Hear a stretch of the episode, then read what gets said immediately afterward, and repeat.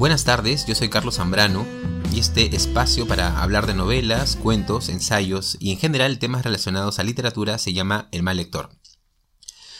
Antes de empezar este capítulo sobre Robert Balser, quisiera comentarles que este espacio tiene una página de Facebook y un canal de YouTube al que pueden suscribirse si les interesan los contenidos que voy colocando. Encuentran ambas como El mal lector también si tienen sugerencias o algún punto de vista, son bienvenidos. Me escriben al correo electrónico elmallector.gmail.com con las dos L, por si acaso. Bueno, hoy es domingo 5 de julio del 2020 y vamos a hablar acerca del escritor suizo Robert Balzer. Un autor que yo diría está un poco polarizado, ¿no? Porque eh, por una parte, eh, para una inmensa minoría, es un autor imprescindible a la altura de Franz Kafka o de Virginia Woolf, un nombre así de incuestionable. Pero, por otro, es un autor que, hay que decirlo, no es lo suficientemente conocido. Sigue siendo un desconocido, si no de nombre, seguramente sí de lectores o a nivel de lecturas. No es fácil, por ejemplo, entablar una conversación sobre dos o tres novelas de Robert Balser. Y esto que son novelas entre breves y medianas. En general los libros de Balser tienen entre 80 y 150 páginas aproximadamente. Entonces, eh, quisiera en este capítulo ofrecer un punto de vista sobre la obra de este, de este gran autor y animarlos a acercarse a sus páginas. Lo primero que quisiera resaltar es que leer a Balser es una experiencia que podríamos denominar como exquisita en el sentido de que su literatura ofrece a los lectores una diversidad de imágenes, texturas, inclusive una velocidad de lectura muy poco habitual.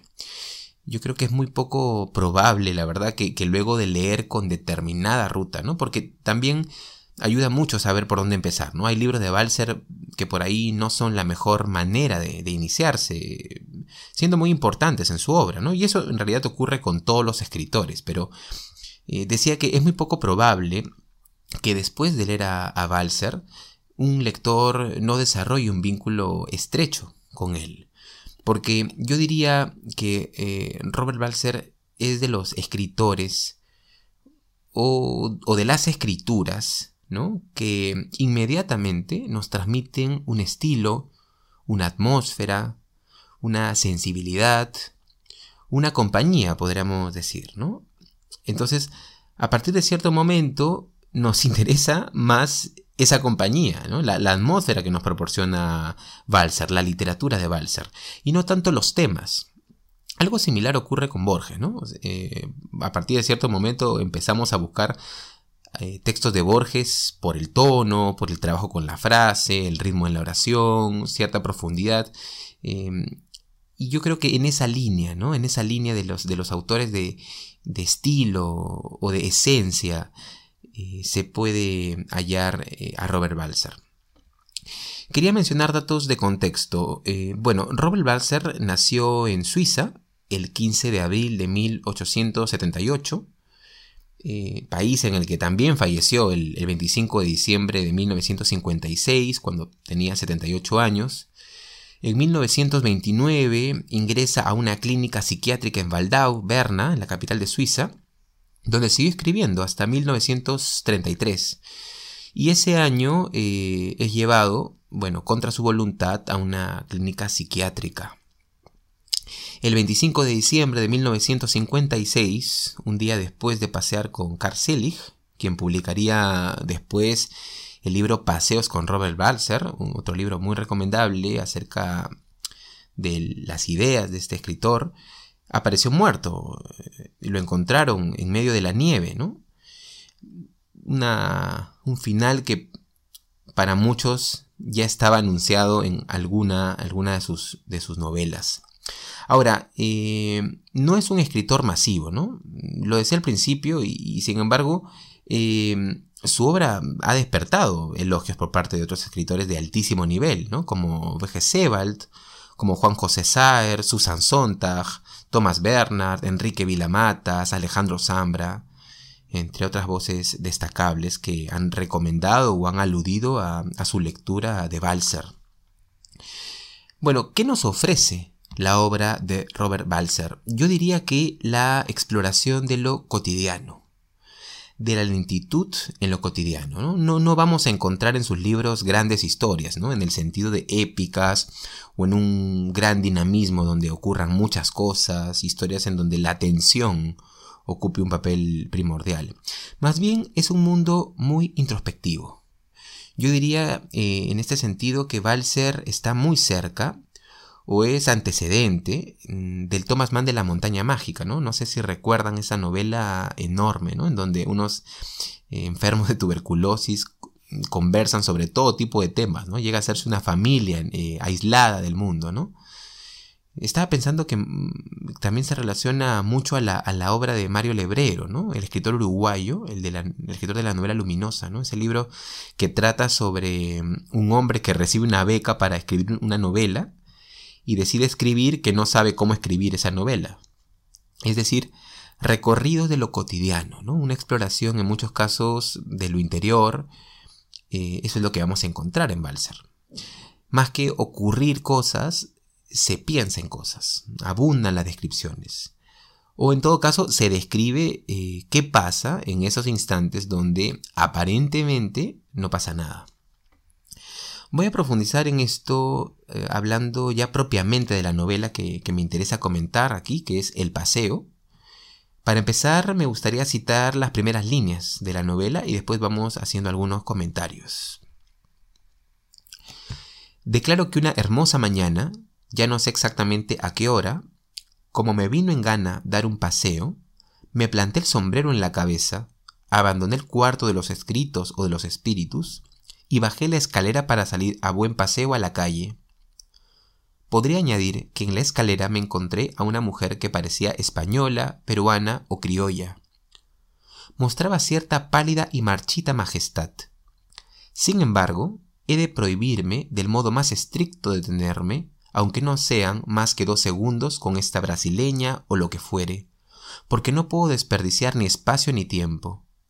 Hasta donde puedo acordarme hoy, cuando escribo todo esto, me encontraba, al salir a la calle abierta, luminosa y alegre, en un estado de ánimo romántico extravagante, que me satisfacía profundamente.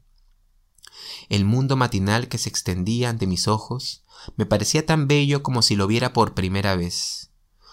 Todo lo que veía me daba la agradable impresión de cordialidad, bondad y juventud. Olvidé con rapidez que arriba en mi cuarto había estado hacía un momento incubando, sombrío, sobre una hoja de papel en blanco. Toda la tristeza, todo el dolor y todos los graves pensamientos se habían esfumado. Muy bien, como pueden ver, eh, el lector tiene que adaptarse a la frase larga de Balser. Las primeras cinco o siete páginas son páginas, yo diría, de aclimatación. Y eso también está en los libros, ¿no? No todos los libros tienen el mismo ritmo, la misma respiración en las frases. Generalmente las primeras páginas pueden servir para presentar un modo de leer que requiere un texto y a partir de ahí el lector decide si continúa o, interrumpe la lectura, ¿no? Pero ya ven ustedes que hay un tipo de ritmo en, la oración, ¿no? Hay un modo de enlazar las oraciones que yo diría está muy ligada al fluir de la conciencia, ¿no? Eh, el paseo una novela bastante breve, como había mencionado, tiene aproximadamente 80 páginas. Mm, narra una mañana en que el protagonista, eh, si quieren podríamos decir eh, que un valser ficticio, sale de su cuarto, el que él llama, ¿no? El cuarto de los escritos o de los espíritus, ¿no? Porque está cansado de estar encerrado. Sale a caminar y a mirar la calle con todos sus esplendores, ¿no? Ahora, cuando digo esplendores, no me refiero eh, a un gran paisaje o a una calle particularmente hermosa, sino a la contemplación de la propia vida cotidiana, ¿no? o a la interacción con los elementos que conforman esa cotidianidad. Es muy interesante este punto porque este caminante o paseante se va a encontrar con diferentes personas a lo largo de este recorrido. Por ejemplo, se va a encontrar con un librero con el que tiene una conversación sobre los libros que valen o no valen la pena. luego se va a encontrar con un funcionario que le da una buena noticia, ¿no? Le dice que eh, le han hecho un misterioso depósito y que sin embargo este paseante prefiere no gastar. Y menciona de paso sus razones, ¿no? Más adelante se encuentra también con una mujer que le pregunta, él le pregunta a la mujer, ¿no? Le pregunta con toda inocencia, ¿no? Le pregunta si ha sido una conocida actriz. Entonces ahí sostienen una breve conversación y el paseante de paso le va contando eh, a ella y también a los lectores su propia historia, ¿no? Por ejemplo, cómo llegó a esa ciudad. Ahora, esto me lleva a otro punto que también quisiera anotar, ¿no? Este paseante mm, y aquí hay un elemento que es muy desconcertante porque eh, él termina las conversaciones de una manera muy espontánea, o sea, de la manera más espontánea y gratuita posible. Muchos de sus actos son socialmente desconcertantes y en ese sentido diríamos que no está ligado a nada, nada lo ata, ¿no? Eh, excepto, bueno, podría estar ligado a alguien, ¿no? Por momentos sí nos vamos a dar cuenta que está ligado a alguien, ¿no? ¿A quién? Al lector. ¿Y por qué al lector? Porque al lector le repite continuamente a lo largo de todo el libro, y en este punto hay una frescura reconfortante, ¿no? Porque es muy difícil eh, encontrar eso en, un texto. E, el paseante le va mm, pidiendo, va invitando al, lector a que lo siga, a que no abandone la lectura del libro que está leyendo, ¿no? Que le tenga paciencia. Entonces, imagínense ustedes este tipo de escritura, ¿no? Que podríamos llamar, mm, de repente podríamos llamarla una escritura apelativa, ¿no? Voy a citar un fragmento para que ustedes saquen sus propias conclusiones. Si tú, querido lector, si tú, querido, ponderado lector, te tomas la molestia de avanzar minuciosamente con el escritor e inventor de estas líneas por el luminoso y amable mundo matinal, no con apresuramiento, sino más bien cómoda, objetiva, llana, prudente y tranquilamente, ambos llegaremos ante la ya citada panadería con rótulo dorado, donde nos sentiremos movidos a detenernos con horror para asombrarnos de manera dolorosa de la burda jactancia y de la triste deformación a ella íntimamente vinculada de la dulce rusticidad. Bueno, dos cuestiones aquí, porque hay un engranaje interesante, como podrán, como podrán ver. Por un lado, está este llamado continuo al lector a seguirlo, a continuar leyendo, una cercanía que nos recuerda a las primeras líneas del libro de Italo Calvino, ¿no? No sé si recuerdan este libro Una noche de invierno, un viajero. Y por otro, hay una crítica a partir de la contemplación de ciertos elementos modernos que van ingresando en esta ciudad, en el primer cuarto del siglo XX, ¿no? Una época en donde lo moderno empieza a cambiar el mundo tal y cual uno lo conocía, ¿no? A, modo de digresión estaba pensando que eh, también esto nos lleva a otros autores que han ido un poco en esa dirección, ¿no? Por ejemplo, como Walter Benjamin, ¿no? Benjamin ha trabajado alrededor del concepto del paseo en los textos como el flaner, o si ustedes están interesados en la, en la descripción de la ciudad cambiante, también pueden revisar este libro Infancia en Berlín hacia 1900 o hay otro también que es muy breve y muy interesante en esa misma línea, calle de dirección única, ¿no? Ahí Benjamin va guardando recuerdos de la ciudad que él vivió eh, y cómo cambia rápidamente la modernidad, el elemento de la nostalgia ante lo que cambia, ¿no? ante lo que no, ante aquello que no cesa de cambiar, ¿no? Entonces a los que les interesa también pueden consultar estos textos de Benjamin, ¿no? A los interesados en este tema. Pero bueno, volviendo a Balser, y creo que podríamos leer también el paseo como un elogio de la pérdida de tiempo. Es decir, ver el tiempo no como algo a intercambiar con un inmediato eh, bienestar o con un bien inmediato en, el sentido de que mi tiempo debe recompensarse a cambio de algo tangible, ¿no? O, sino, digamos, en el puro hecho de dejarlo transcurrir mientras uno se entrega a la contemplación, ¿no? Hay un contraste ahí, ¿no? Estaba pensando eh, con la metamorfosis, ¿no? De Kafka. Hay un contraste con, la metamorfosis de Kafka porque recordemos que Gregor Samsa se convierte en un insecto, ¿no? En un repugnante insecto. Eh, esto me gustaba mucho mencionarlo en, mis clases, ¿no? Decía que eh, una de las cosas que más le preocupa a, Samsa, convertido en, insecto, es que no va a poder ir a trabajar, ¿no? Ustedes recordarán toda esa primera escena en la que Samsa está sobre su, caparazón, eh, ¿Y qué está haciendo? Está mirando el reloj y calculando que no va a poder eh, tomar el siguiente tren, ¿no? Entonces es, esta idea, ¿no? De que el tiempo debe aprovecharse, de que hay que producir, ¿no? Esta parece ser una idea que recubre buena parte de la metamorfosis. Bueno, en el caso de el paseo está un poco el sentir inverso. Es decir, hay que salir no para aprovechar el tiempo, sino para eh, dejarlo correr. Si ustedes quieren para lanzarlo por aquí y por allá, ¿no?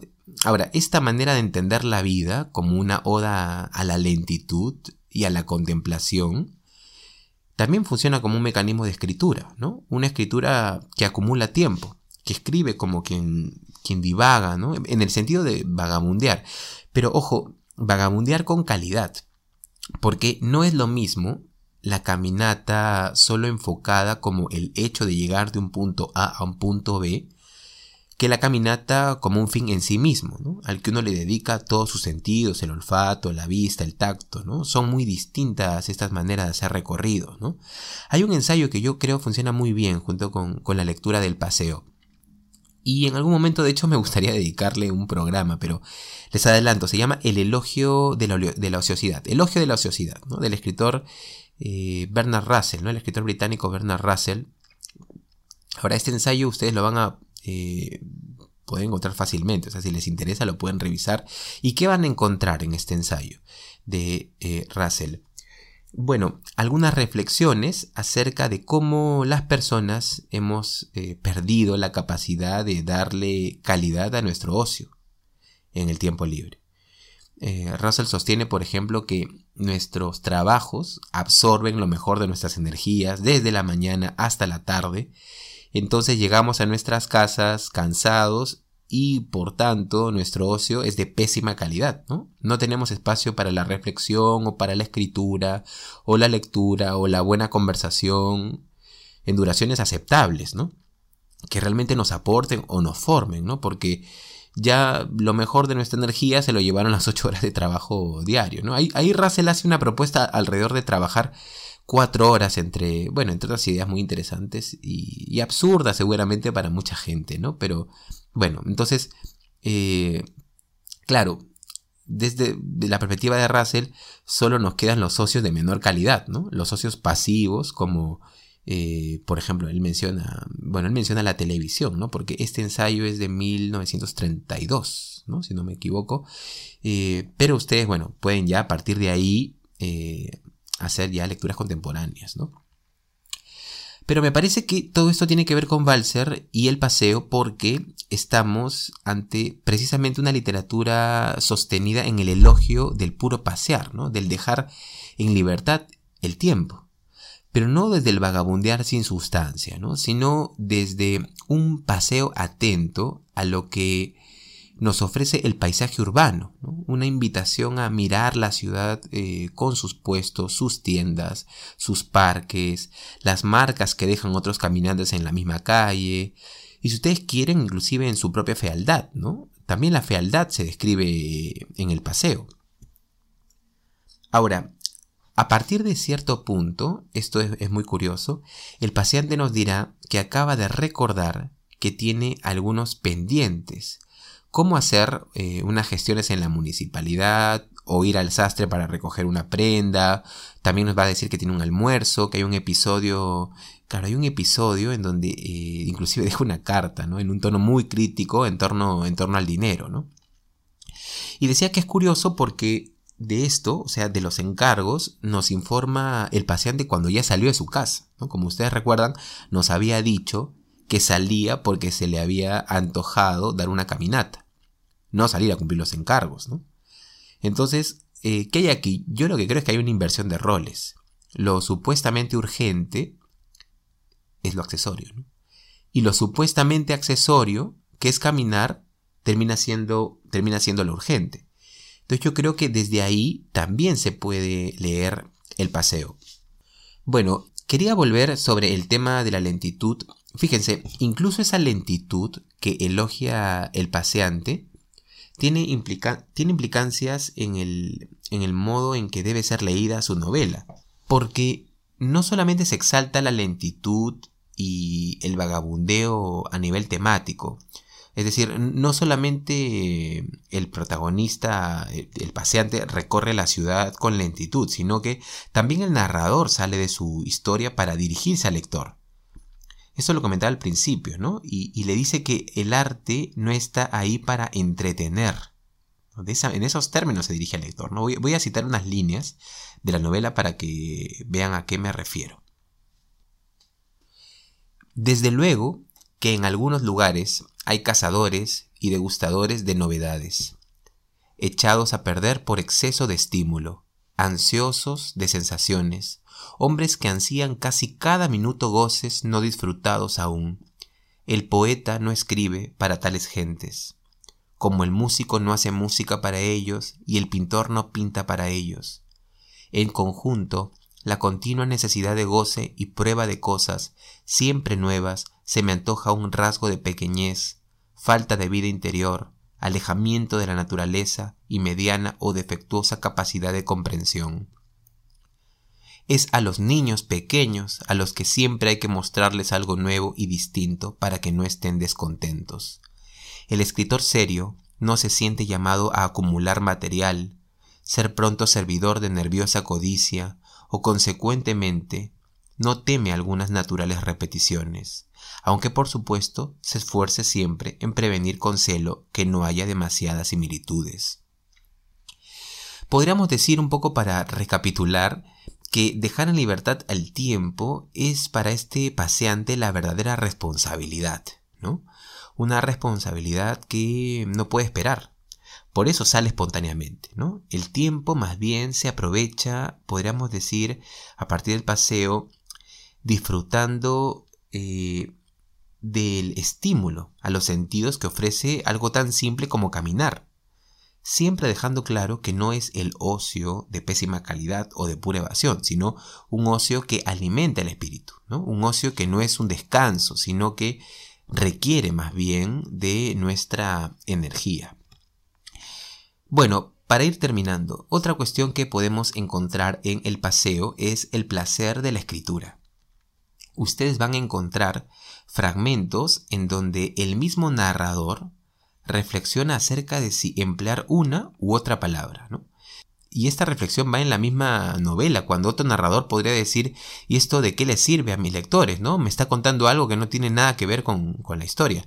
Bueno, el narrador del paseo nos dice que tiene todo el derecho a bajar un poco la velocidad de lo que se nos está contando. Y de paso reflexiona sobre la importancia de escribir lentamente, porque la escritura, para él, también es un ejercicio que cansa.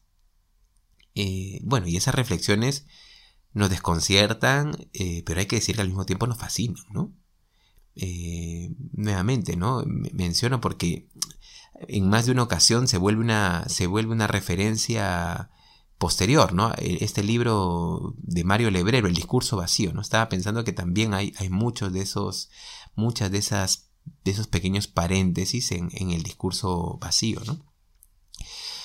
Mm, bueno, eh, estamos llegando al final y no quería olvidar una escena que eh, nos deja pensando acerca de algunas pistas relacionadas al telón de fondo de este paseo. ¿no? En algún momento el narrador, por ejemplo, interrumpe la caminata, ahí yo creo que hay una clave, ¿no? porque eh, hay un puente que se levanta para que pase un tren. Y ve que en este tren hay muchos soldados que van, eh, como él dice, a servir a su patria.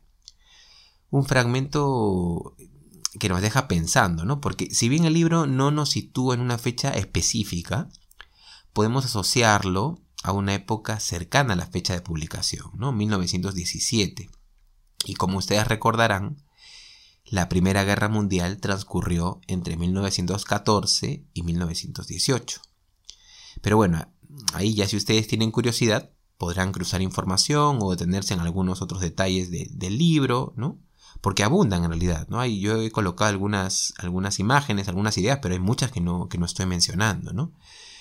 Bueno, en conclusión, Eh, en el paseo ustedes van a encontrar un catálogo de apreciaciones sobre arquitectura, sobre escritura, sobre determinados valores sociales de la época, a veces desde el halago y otras veces desde la crítica, y todo con el empleo de un lenguaje, y aquí quiero repetir el adjetivo que puse al principio, ¿no? Yo diría de un lenguaje exquisito, ¿no? Un lenguaje que invita a la lentitud de la lectura. Por ahí surge el comentario de que es una traducción y que tanto se puede intuir el estilo original en una traducción. Y claro, se puede conversar al respecto, ¿no? Pero eh, en todo caso yo quisiera recalcar este punto porque creo que aquí está la cúspide de este maravilloso libro, ¿no? Que nos pide que lo leamos con lentitud, que lo disfrutemos en su brevedad, eh, no buscando la información, la historia, la trama, ¿no? El famoso punto, ¿no? ¿Cuál es el punto, ¿no? ¿Qué va a pasar?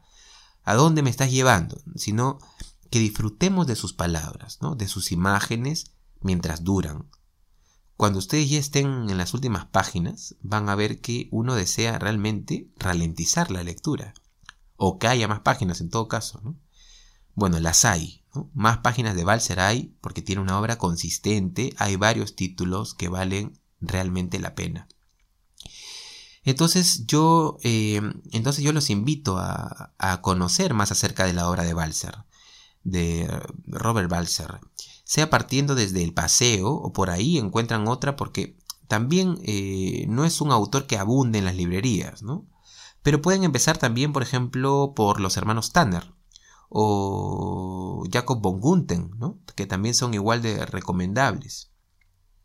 Muy bien, les recomiendo entonces leer a Robert Balser, eh, investigar un poco sobre su obra. Es de esos escritores que yo diría llegan para quedarse a la vida de los lectores. Muchas gracias por escucharme y conmigo será hasta la próxima. Si te gustaría escuchar más capítulos como este, búscame en Spotify, YouTube y Facebook como El Mal Lector. También puedes escribirme a elmalector.gmail.com si tienes alguna sugerencia o punto de vista. Siempre será bienvenido. Yo soy Carlos Zambrano y esto fue El Mal Lector.